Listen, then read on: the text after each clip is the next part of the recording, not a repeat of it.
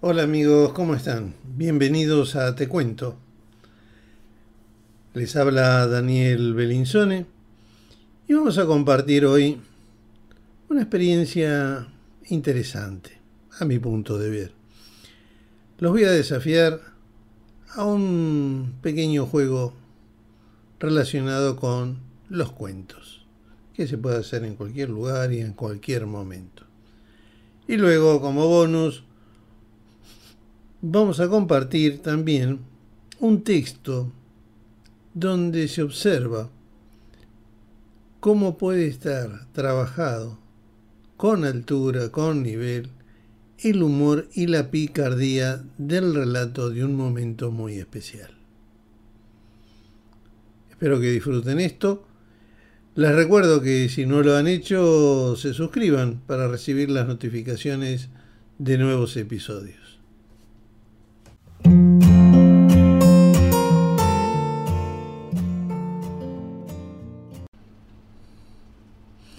¿A quién no le han narrado alguna vez un cuento? Todos de alguna forma narramos historias, contamos lo que nos sucede y demás. Todos somos narradores en algún momento del día. Cuando contamos lo que hicimos el fin de semana, la película que vimos, a quién vimos en el supermercado. Así como de chicos prestamos atención cuando nos contaban un cuento, así podemos, ponemos en acción recursos para que quien nos escucha se interese en el relato. Para captarlo, generalmente, ¿qué hacemos? O modulamos la voz, damos un poquito de suspenso, hacemos gestos, para no perder la atención de esa persona que nos está escuchando. Sin saberlo, trabajamos con una línea de tiempo de los sucesos y un orden donde hay un principio, un desarrollo y un fin. Y, todo eso en forma natural. Cuando contamos un cuento ocurre lo mismo. El acto de contar cuentos es reparador, terapéutico, tanto para el que escucha como para el que cuenta. Contar abre nuestra mente a la imaginación, nos saca del aquí y ahora y nos traslada a lugares mágicos con personajes especiales. Por eso, les propongo que disfruten de los beneficios del contar, de ser libres, crear momentos. Descubran al narrador que está dentro de ustedes. ¿Aceptan? Bien. Entonces, el desafío es el siguiente. Comiencen contándose un cuento. Sí, contándose a ustedes un cuento que alguna vez les contaron, aunque lo recuerden muy vagamente. Improvisen mientras cuentan. Un relato de memoria, una historia que leyeron en un libro, la última película que vieron, cómo hicieron el asado. Siempre hay una historia para contar y alguien interesado en escucharla. Siempre hay, hay hambre de historias. Me imagino que para quienes son padres, esta práctica les será conocida.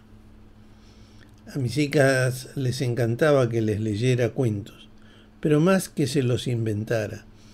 Y si les gustaba el cuento inventado, se lo tenía que repetir día a día y me corregían si me olvidaba algo. También contar es un acto de libertad. Contar y pedir que le cuenten a uno. Digo esto porque es una forma también de transmitir parte de la historia de la comunidad. Desde el origen de la humanidad se ha contado lo ocurrido. ¿Y quién lo hacía? se convertía en la memoria de la tribu. Quien salía a conseguir la comida, cuando volvía, contaba a los que se habían quedado que había visto de nuevo en la comarca. Noticias de otras tribus. Todo alrededor de un fogón. Desempolvemos al narrador espontáneo que llevamos dentro. Busquemos dentro nuestro de forma tal que se exprese y vamos a descubrir muchas cosas que tenemos para decir. El cuento es una manera de agregarle un espacio especial a la vida de cada uno. Nos permite viajar al fondo del mar, alcanzar las estrellas, descubrir la isla perdida y por sobre todo descubrirnos a cada uno de nosotros. Más adelante, en otros episodios, les contaré mis experiencias de narrador oral. No se olviden de contarse un cuento. Es un viaje de ida. Una vez que lo hacen, le van a tomar el gustito. Y a continuación, una dosis de humor y picardía.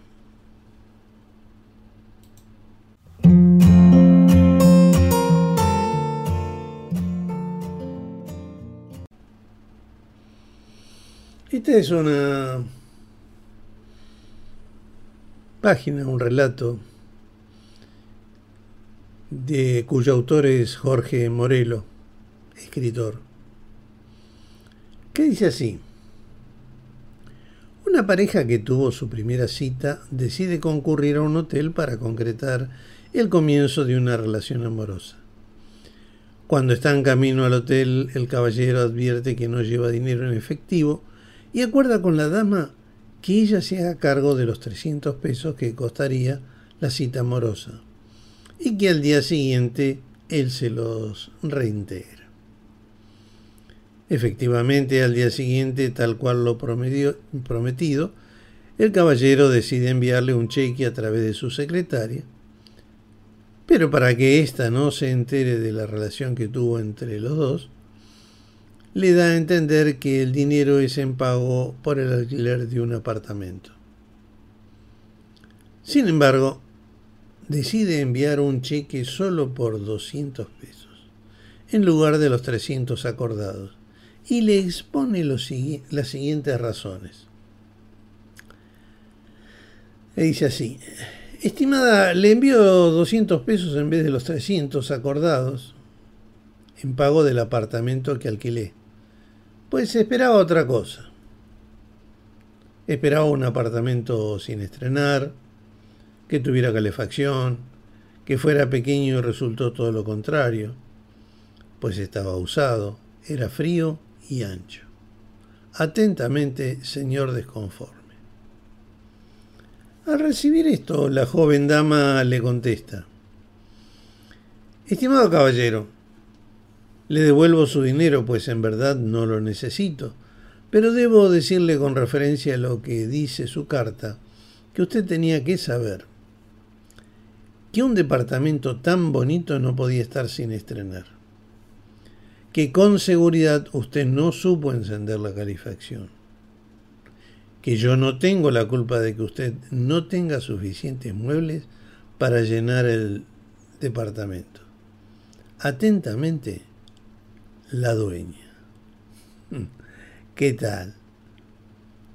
Hasta la próxima, queridos amigos.